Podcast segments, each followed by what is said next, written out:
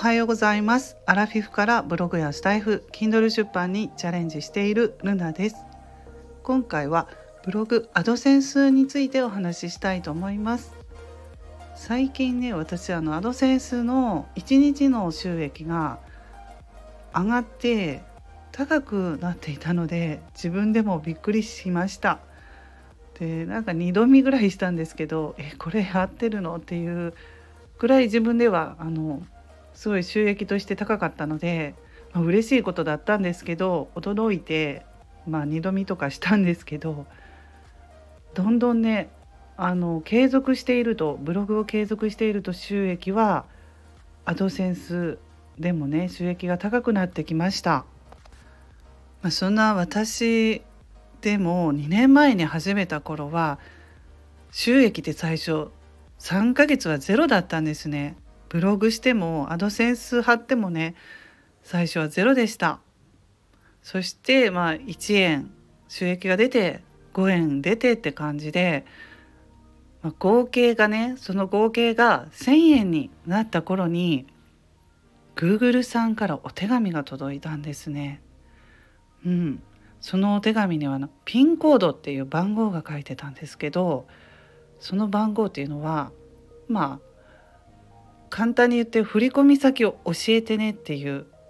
ようなことなんですよ。ピンコードが書いていてそのコードをえーと、これは Google のね、うん、そのアドセンスの振込先のところに入れるんですよ。うん、自分のそのピンコードをそしたらちゃんとね振り込んでくれるっていう手続きの番号が書いてたんですね。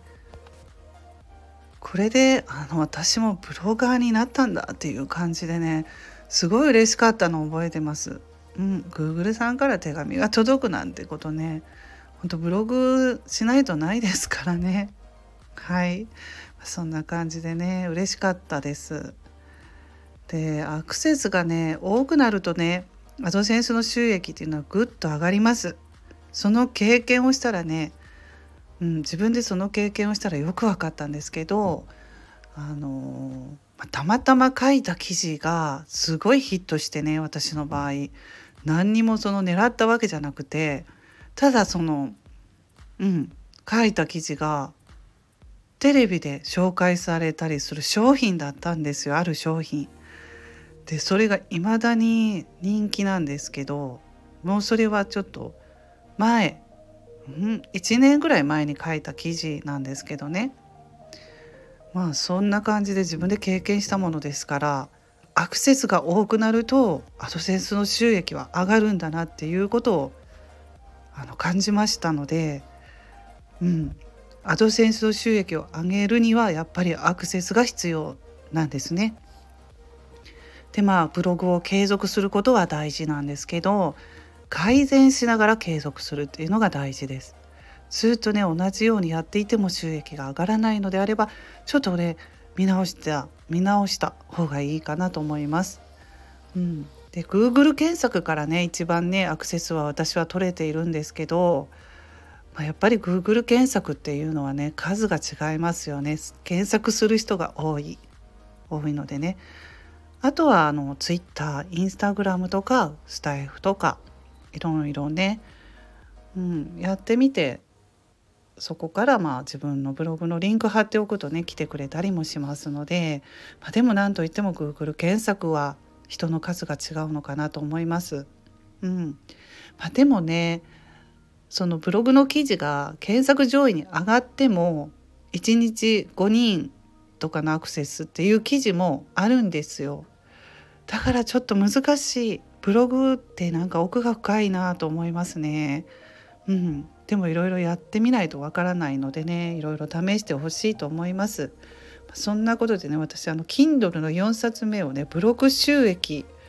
えーと、運営とかねそういう、まあ、それについての本を4冊目出版しようと思ってるんですよ。ブログ初心者さん向けにね、うん、収益化ちょっとでもねあのしてほしいなと思うのでそういう本を出版しようと思ってますのでまた出した時はよろしくお願いします。もうちょっと先になりそうなんですけれども頑張って書いていこうと思います。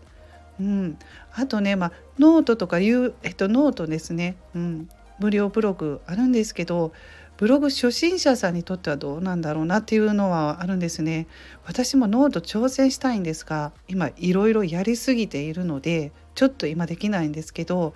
有料コンテンツで記事を書いてっていうやつは